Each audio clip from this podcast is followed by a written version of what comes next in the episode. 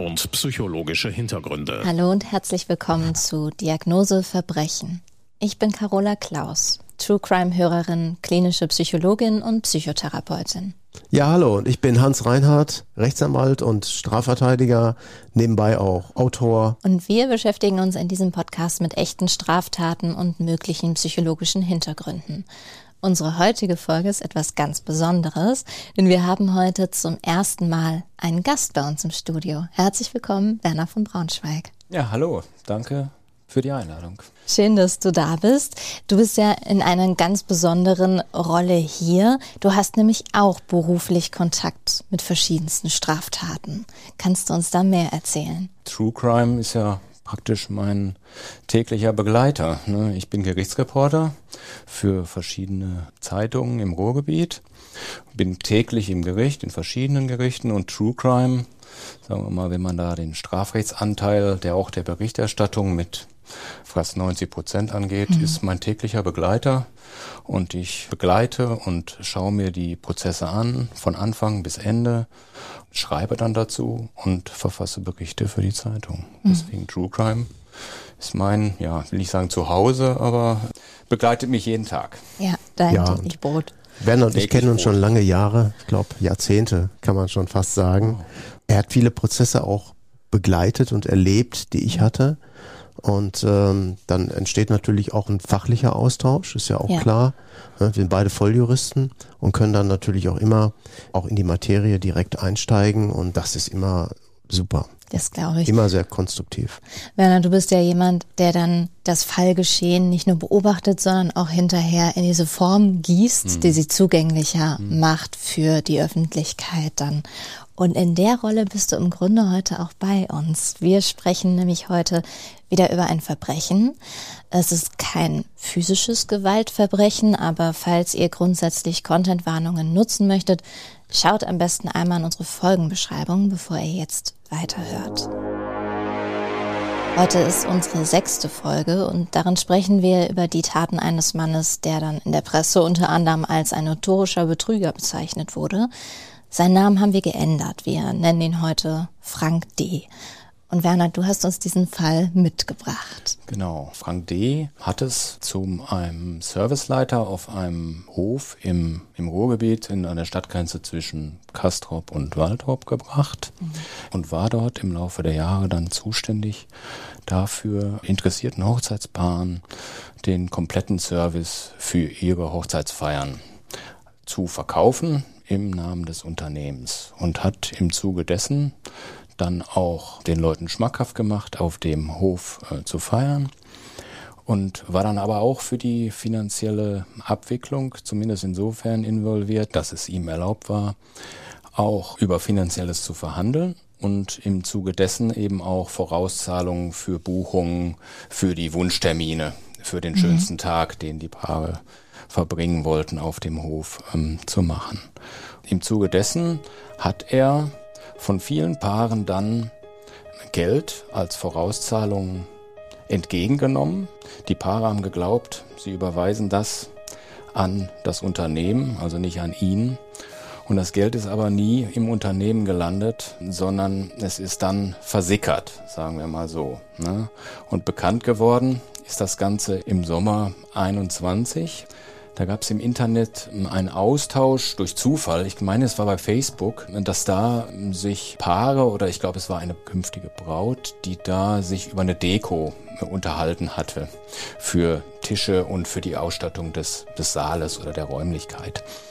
Und im Zuge dessen ist dann eine Diskussion in einem äh, Facebook-Chat äh, entflammt und da ist dann rausgekommen, ich meine, es waren da dann die ersten Termine, wo sie sagten, an dem Termin heiratet ihr, so nach dem Motto jetzt mal, da heiraten wir aber eigentlich. und, und da sind dann so Doppelbuchungen aufgeflogen und das Ganze hat sich dann entwickelt äh, dazu, dass sich, äh, ich glaube, auch auf anderen Social Media Bereichen eben Paare ausgetauscht haben und das Ganze so ein bisschen ins Rollen gebracht haben. Ist ja originell. Mehrere Bräute am gleichen Tag, an der gleichen Location. Ja. Da kann ja was nicht passen, ne? Also, dass man erst denkt, da gibt's jetzt eine Terminverirrung. Aber ja. das Ganze war dann wesentlich größer. Es ist ja so, wenn wir uns hier zusammensetzen für den Podcast, dann sprechen wir oft oder haben wir in der Vergangenheit meistens über brutale Gewaltverbrechen gesprochen. Aber auch wenn das jetzt noch gar nicht Thema ist, merke ich, dass mich diese Tat schon erschüttert oder diese Taten, von denen wir gleich hören werden. Und dazu muss man wissen, dass mein Mann und ich gerade unsere eigene Hochzeit planen. Ja. Und ich mir das richtig vorstellen kann. Man googelt schöne Location mhm. und dann gerät man in dem Fall dann an Frank D., der einem das alles nett präsentiert. Und ihm dann so auf den Leim zu gehen und so viel Geld zu verlieren, das muss sehr hart sein. Mhm. Das hat man den, den Zeugen, die dann da in dem Prozess eben auch ausgesagt haben, auch angemerkt, mhm. Ne? dass da die Enttäuschung natürlich noch da war, auch denn einige zwischenzeitlich dann auch schon geheiratet hatten, eben okay. anderswo, weil der Prozess war ja deutlich später. Ne? Aber einige eben auch noch gesagt haben, also erstmal hat uns das Ganze so schockiert, dass wir das nach hinten geschoben haben. Mhm und es erst dann wieder auf die Suche machen, wenn wir vielleicht irgendwo anders hin gesichertes Vertrauen entwickelt haben. Ne? Ja, und ich glaube, es ist ja auch ziemlich viel Geld im Voraus immer bezahlt worden. Ja, ich meine, die, die Summen, die da gezahlt worden sind, die schwanken so zwischen 1000 und äh, es ging aber auch in, in, in Richtung 10, äh, 15.000. Ja, also ja. in mehreren Chargen dann. Ne? Und dann auch immer noch wieder mit dem Lockmittel, wir bräuchten jetzt nochmal 2000 Euro als Vorschuss, zwei weitere, dann könnte ich noch prozentual einen Rabatt geben auf den Gesamtpreis. Also schießt vielleicht noch mal was nach. Eurer Feier, sagen wir mal, tut das keinen Anstrich, ihr zahlt unterm Strich am Ende ein bisschen weniger. Ne? Einen kleinen Rabatt gegeben, der mhm. natürlich nichts wert war. Ne? Also ja, und dieses Gedankengebäude spricht ja auch schon irgendwo für einen Profibetrüger, ne? Weil er sich ja schon ja. Gedanken macht, wie kann ich immer wieder an fremder Leute Geld kommen. Ja. Ne? Naja, und auch klar in dem Wissen eigentlich, dass das Ganze ja auch auffliegen muss, aber trotzdem ne, um keine Ausrede verlegen und immer wieder ja in der Lage auch neue Wege zu finden, wie ich vielleicht das, was andere dann eben vielleicht auf der Spur zu glauben sein, dass man das anders erklärt und sie dann wieder so ein bisschen einwickelt, um den Finger wickelt. Ne? Mhm. Wir haben gerade schon gehört, es gab diese Überschneidungen, das heißt, es ging um einige Paare. Weißt du, wie ja. viele das waren? Ja, also im Prozess sind hinterher, äh, haben mehr als 60. Ich meine, waren genau 63 äh, Paare eine Rolle gespielt, aber die Dunkelziffer war, glaube ich, noch höher. Also das, äh, ja. das, das ist ja nicht immer so, dass alle Fälle, die tatsächlich da sind, dann auch letztlich in einen eine Anzeige oder eben dann auch in einen Prozess reinkommen, sondern nur die, die anzeigen. Es kann auch sein, dass welche, die vielleicht nichts gezahlt haben, Rückzieher waren, die sind ja letztlich trotzdem auch eigentlich Fälle dieses ja. Betrugsversuchs gewesen. Ja, ne? also die vielleicht ist vielen das auch peinlich, ne? Dann da in die Öffentlichkeit ja, zu gehen, dann ja. wird da über private Dinge gesprochen, will man ja auch nicht unbedingt so. Und ich kann mir das so gut vorstellen, wie man dem auf den Leim geht. Du hast es gesagt, dieses Trick mit den Anzahlungen, mhm. Aussicht auf Rabatte. Mhm. Und ich erlebe das ja alles gerade so, wie man so Angebote einholt oder sagt, oh ja, dann zahlt man da mal ein paar tausend Euro an. Das stößt einem erstmal nicht auf. Mhm. So, ja. Wir sprechen im Grunde von Betrug im ganz großen Stil hier. Ein, ein Beispielsfall hier, ein Betroffener, der, der hat ja gesagt, der Täter, der hat uns astrein an der Nase rumgeführt. Ich habe das nur nicht gemerkt. Wir wollten das Ding nur schnell in trockene Tücher haben, also die Hochzeit, weil das ist ja auch immer schwierig, so eine Hochzeit vorbereiten. Da können viele Dinge auch schief gehen. Mhm. Dann können die einen nicht, die man gerne dabei haben möchte, dann muss der Termin wieder geändert werden. Musik, Essen, Catering, all diese Sachen, das muss ziemlich eng und genau aufeinander abgestimmt sein. In diesem einen Fall hat der Täter die dann dazu gebracht, fünf Teilzahlungen im Voraus zu leisten. Insgesamt waren es dann, glaube ich, 8.500 Euro. Und es gab dann irgendwelche Ausreden, dass diese, diese Summe immer wieder aufgestockt werden müsste. Es gäbe ja Corona und der Hof sei existenzbedrohlich gefährdet worden und so weiter.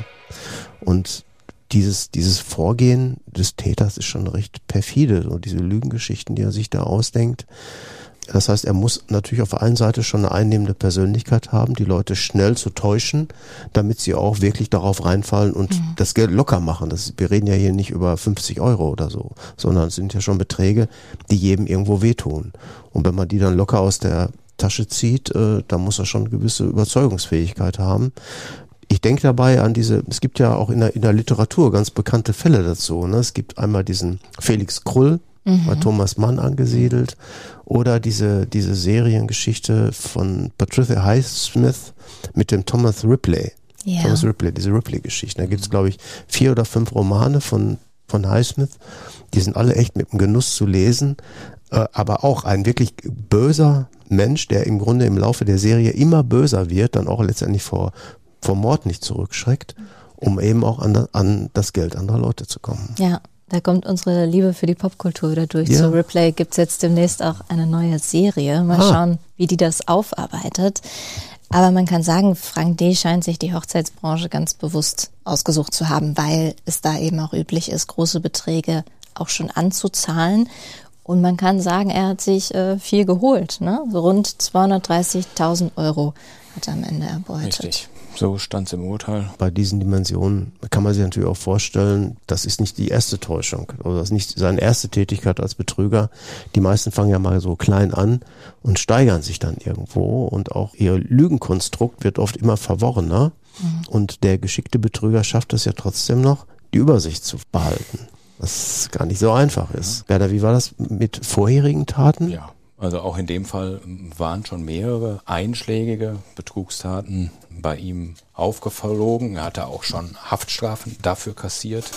Angefangen hat es, meine ich, dass er tatsächlich sogar auch als Trainer einer Kinderfußballmannschaft das Geld aus der Mannschaftskasse ja unterschlagen und für sich verbraucht hat. Mhm. Und so, dass da damals eine, eine Mannschaftsfahrt geplatzt ist und die Eltern natürlich dann da standen, da ging es meines Wissens um knapp 800 Euro. Das ja. war so ein kleines, ja.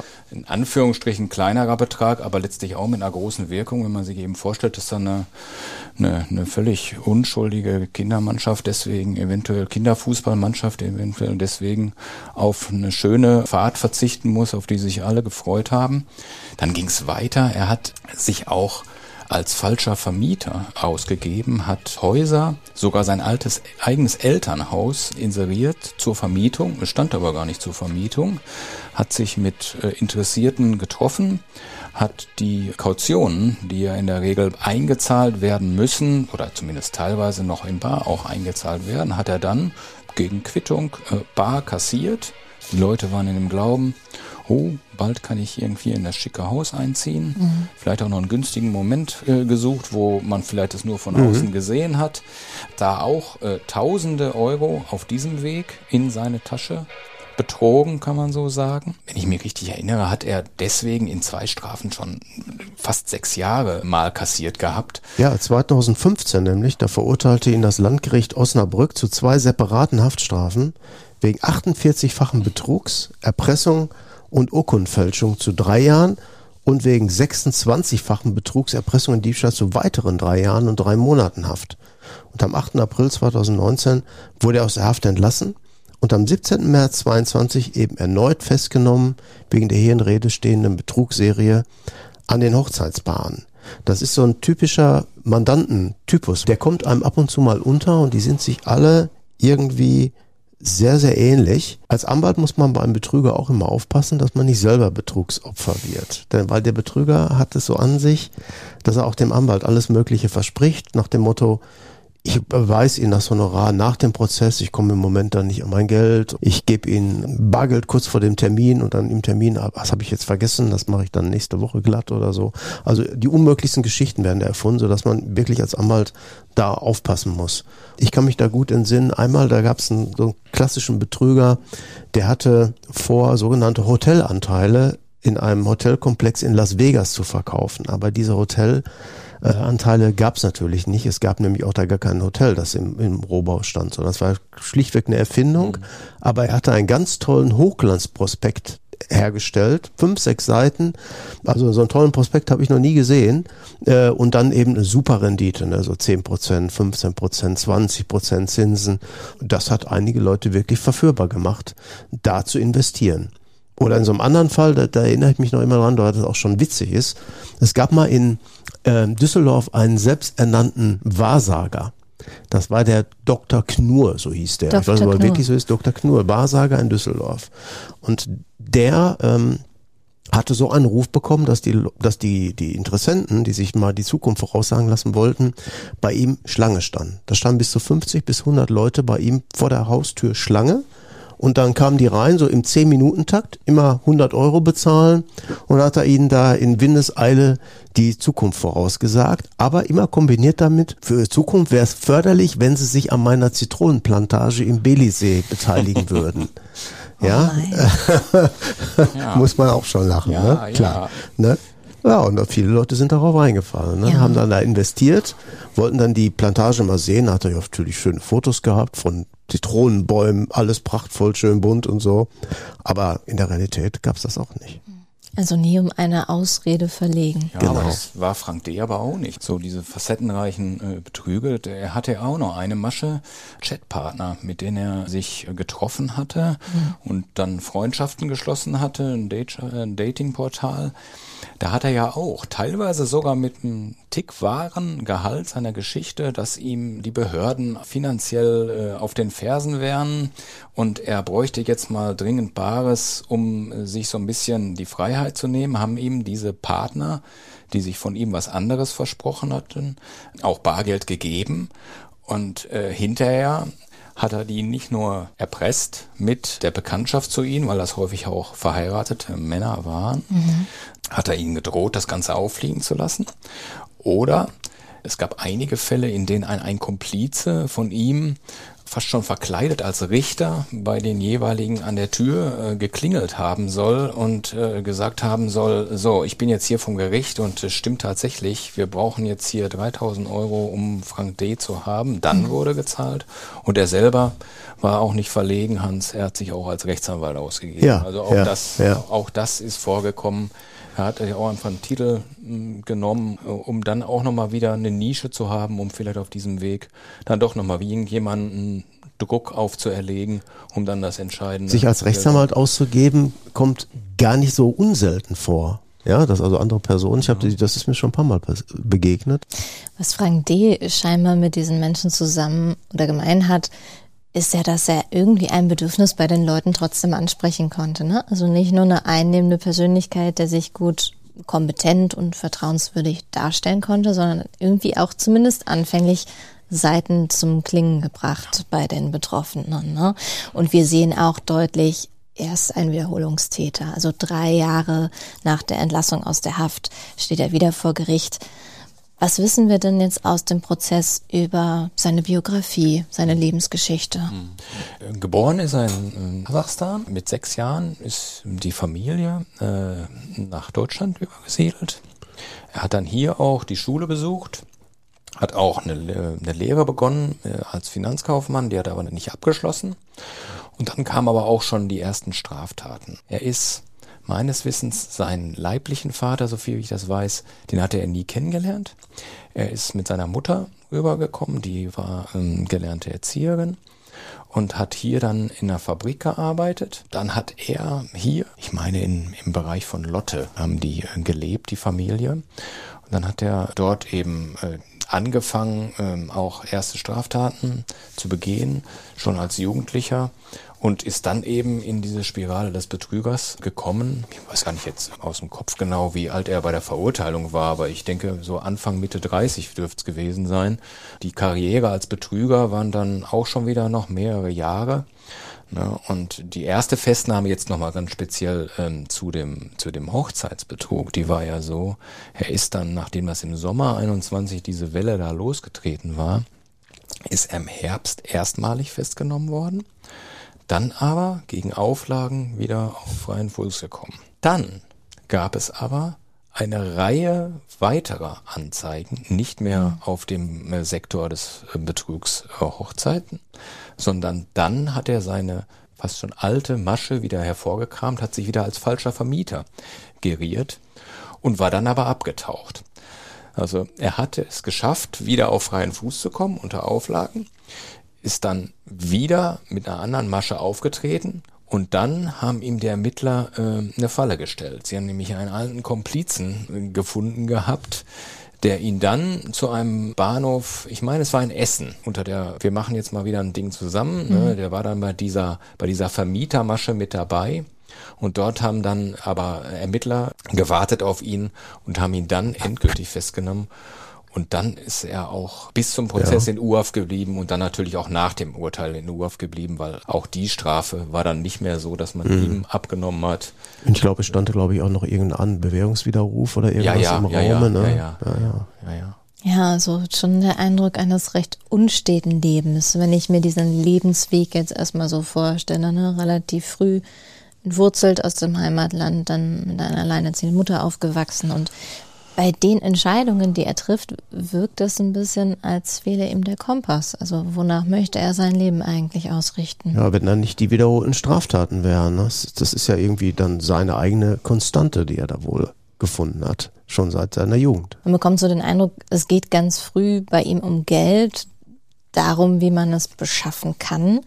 Ich meine, ich kenne den Fall jetzt natürlich schon so ein bisschen aus der Presse. Aber auch wenn ich den Frank D. in der Praxis kennenlernen würde, hätte ich wahrscheinlich ganz schnell das Bedürfnis zu fragen, wozu wird das ganze Geld gebraucht? Was macht der damit?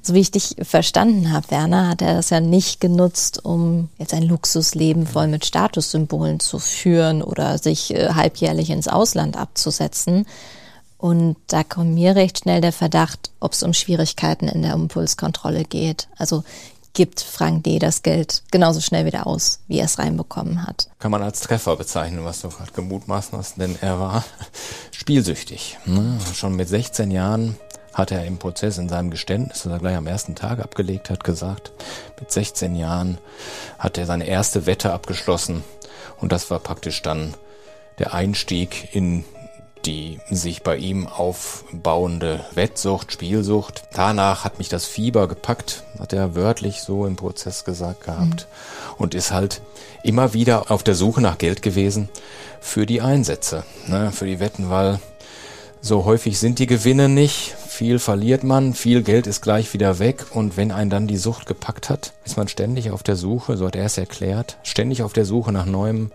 ja, Finanzen, Finanzmitteln, Geldern, um wieder möglichst schnell wetten gehen zu können.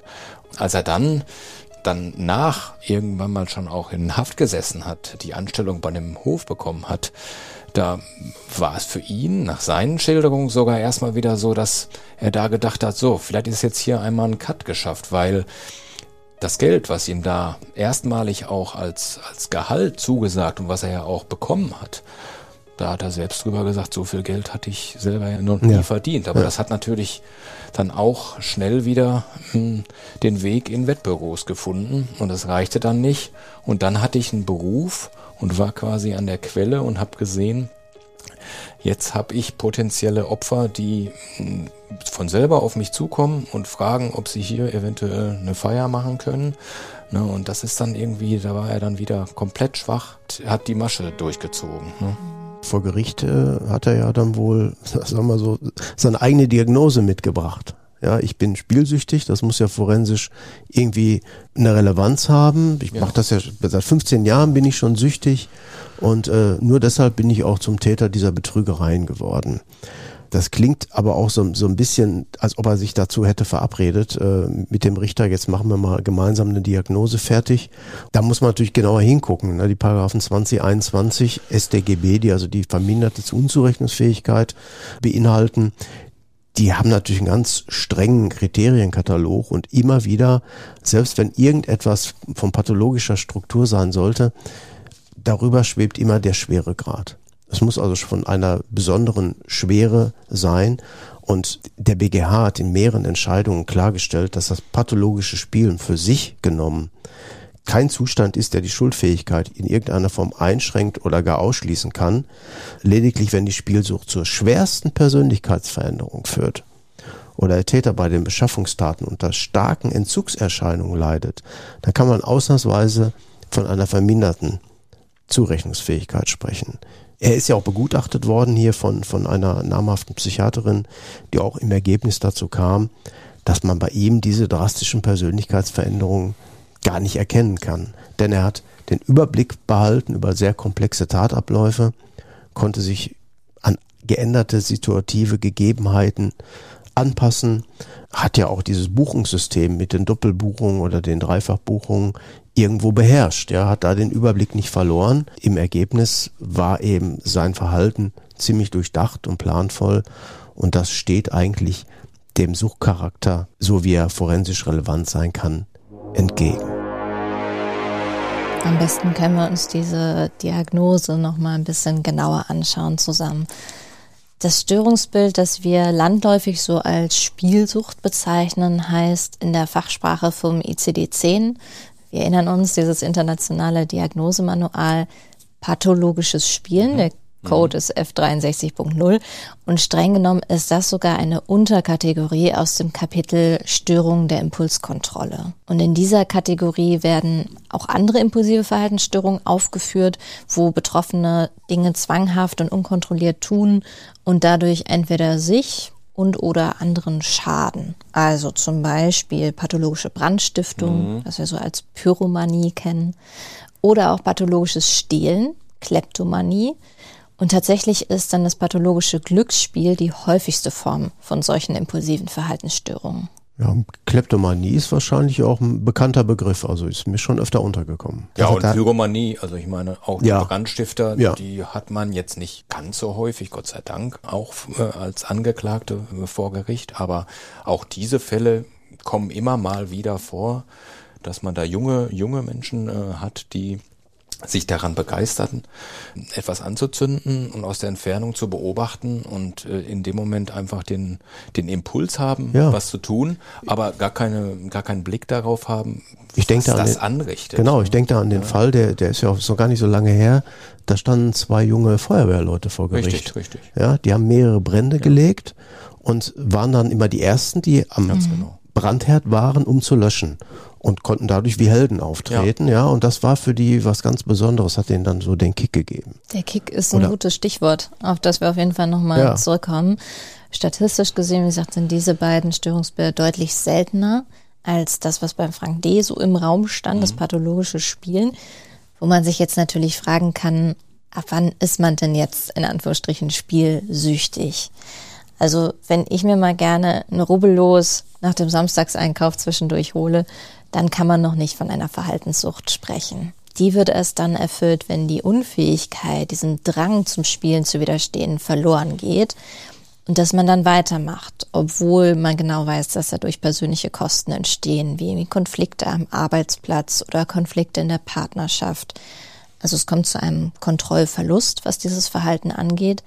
Und im schlimmsten Fall wird die Verhaltenssucht der Schrittmacher für den Alltag. Das ist also der Drang zu spielen, im Grunde alles bestimmt. Die Tagesstruktur, die Entscheidungen, die ich treffe. Quasi wie bei Menschen, die unter einer Alkoholerkrankung leiden. Ja, genau. Also ja. ähnlich wie bei Suchterkrankungen im Zusammenhang mit Substanzen wie eben Alkohol oder Drogen kann es auch beim Spielen zu dem kommen, was wir eine Toleranzentwicklung nennen. Also anders ausgedrückt, es braucht dann von der Sache immer mehr, um diesen ursprünglichen Kick noch zu kriegen.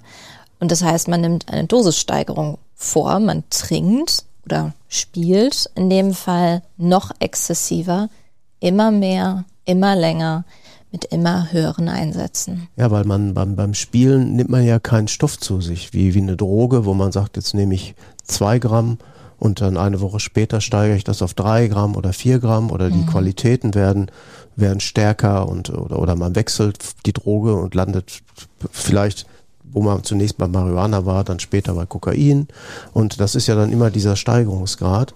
Und im, im Bereich des Spielens verzockt der Zocker immer mehr, bis er Haus und Hof verzockt hat, wie man so sagt.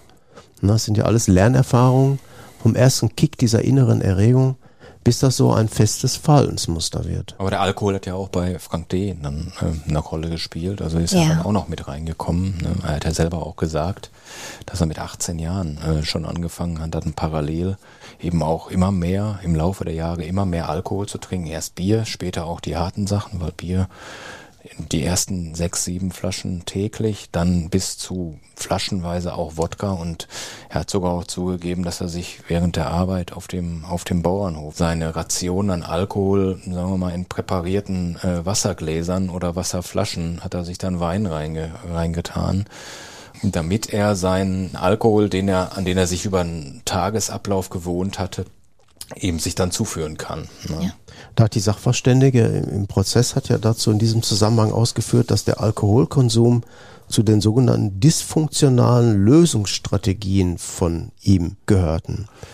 Und dann hat er versucht, durch das Trinken Spannung und Frust abzubauen. Im Gegenzug durch sein Zocken, wo er regelmäßig verloren hat, regelrechter Frust aufgebaut worden ist.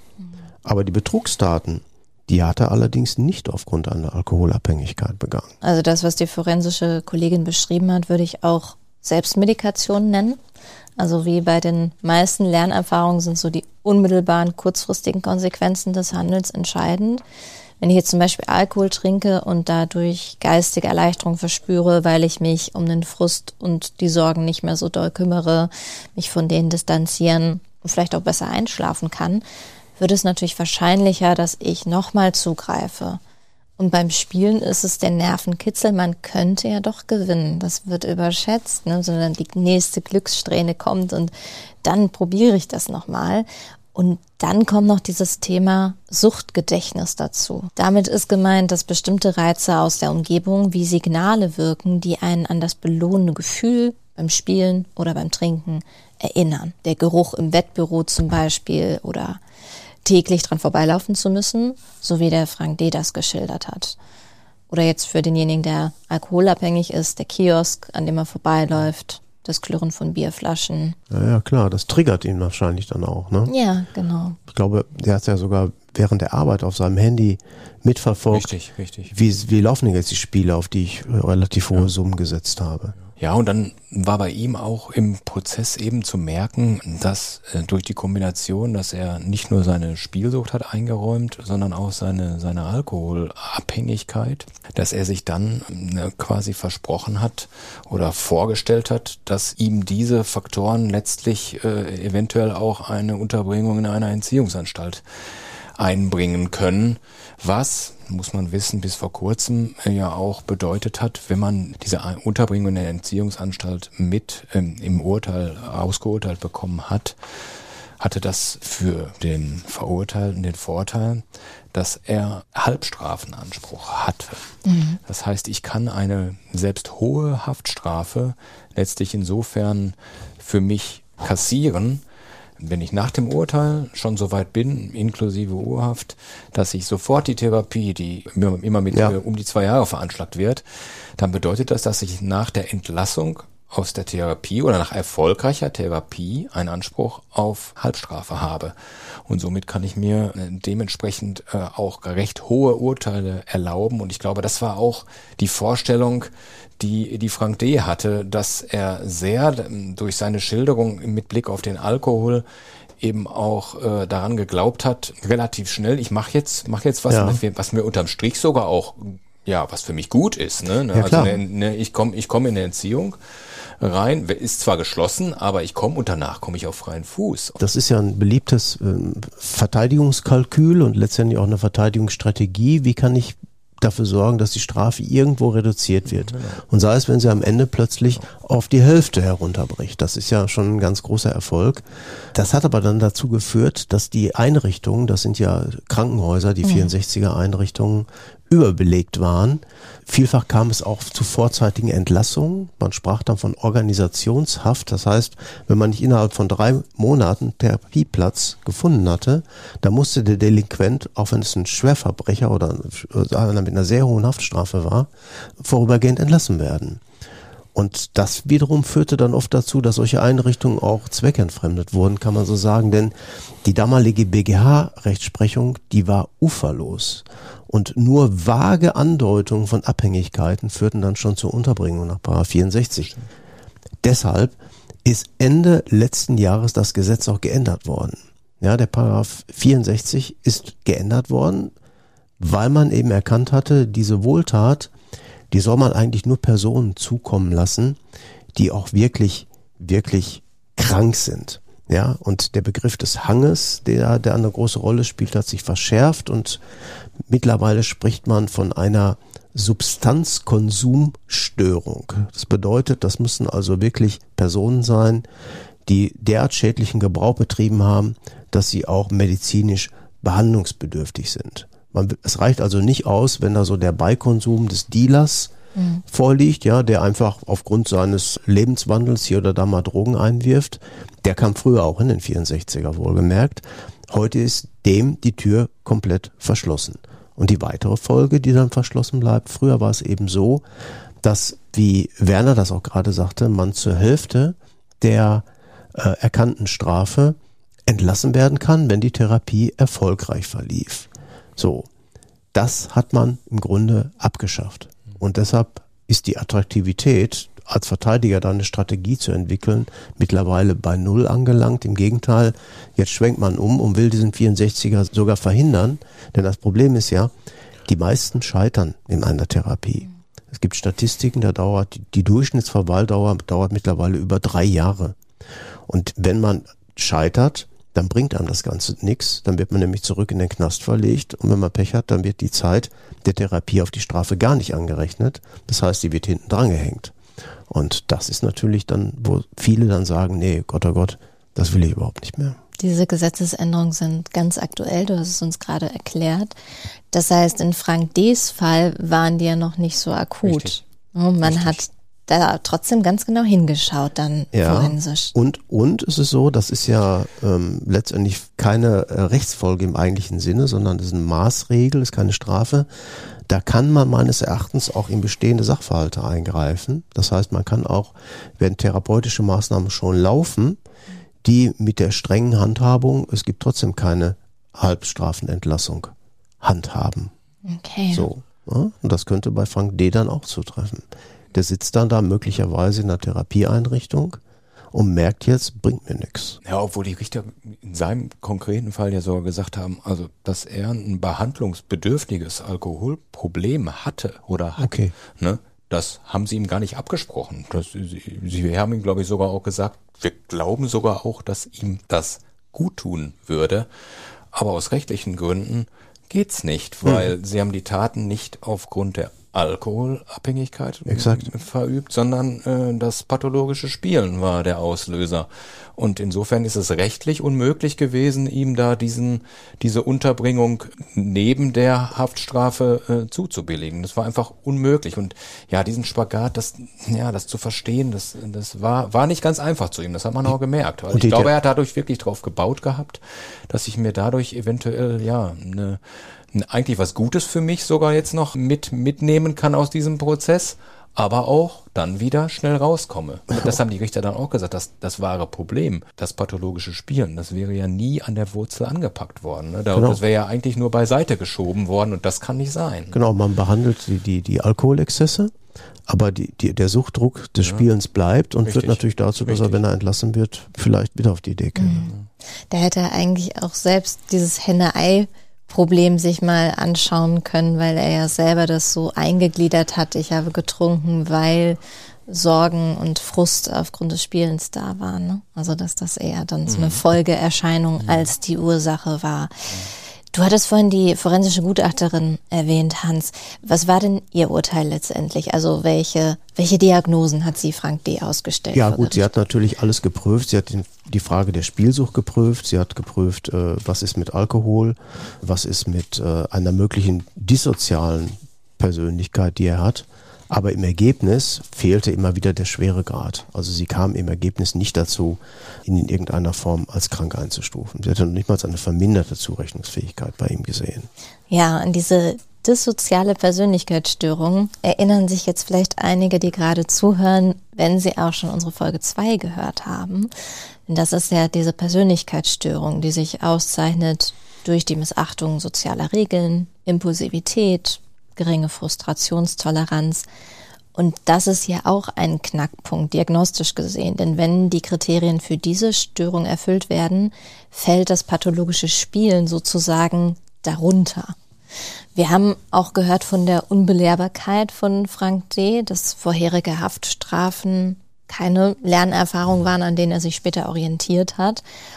Und man muss ja sagen, es ist ihm auch gelungen, den Schein nach außen über lange Zeit aufrechtzuerhalten. Du hast es gesagt, Hans, die verschiedenen Betroffenen zu koordinieren, sein Vorgehen zu planen, dass er immer recht empathisch aufgetreten ist und auf die späteren Opfer so eingehen konnte.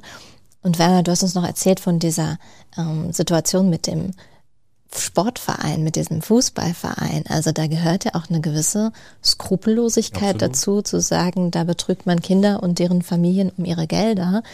Und das beeindruckt einen nicht nachhaltig, höchstens dahingehend, dass man ähm, größere Betrugsmaschen noch entwickelt. Und das insgesamt zeigt ja eine gewisse Steuerungsfähigkeit und geht damit über das Bild von der Suchterkrankung oder von dem pathologischen Spielen weit hinaus. Ja, und wenn man das so alles Revue passieren lässt, dann war auch die Entscheidung des Gerichts eigentlich absehbar und auch nicht groß verwunderlich. Das Gericht rechnete ihm zwar sein schonungsloses und umfassendes Geständnis hoch an, dadurch wurde auch viel Aufklärungsarbeit gespart, aber im Kern hat das Gericht dann auch gnadenlos mit seinen betrügerischen Machenschaften abgerechnet. Ja, irgendwie versuchte er immer wieder Entschuldigungen für sich zu finden und trotzdem hat das Gericht dann die Nadel bis zum Anschlag ausgeschlagen, was die Strafschärfungsgründe betraf. Er sei ein notorischer Zocker gewesen, krasser Bewährungsversager, habe sogar gefälschte Verträge in die Buchhaltung eingepflegt und weitere Personen, auch Verwandte, in seine Masche mit hineingezogen und auch die Inhaber des Hofes da, wo er gearbeitet hat. Das Gericht hat ganz klar gesagt, äh, das wahre Problem, die Spielsucht, die müssen wir hier ausblenden, weil letztendlich sein Verhalten war so planvoll, so tückisch, so ausgebufft, dass wir zu einer eindeutigen Entscheidung kommen. Viereinhalb Jahre Haft. Damit blieb man leicht unter der Forderung der Staatsanwaltschaft, die wollte vier Jahre zehn Monate haben. Und äh, hinzu kommt noch ein Bewährungswiderruf von circa zwei Jahren, meine ich, der noch anstand. Das heißt, er hat schon deutlich erfahren, was es heißt, hier andere Leute über den Tisch zu ziehen. Und das reihenweise. Über diese, diese Betrugsserie zu Lasten von mehr als 60 Brautpaaren hinaus gab es noch andere Verfahren, die bundesweit anhängig waren wegen irgendwelcher Betrügereien.